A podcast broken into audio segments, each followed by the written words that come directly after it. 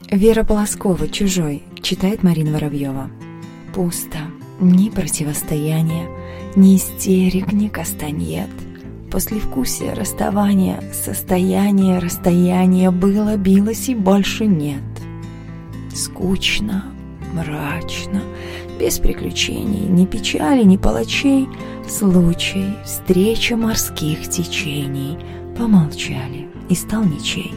Жаль, безжизненно, безнадежно, сжато, сожжено рыжей ржой. Жутко женское односложно.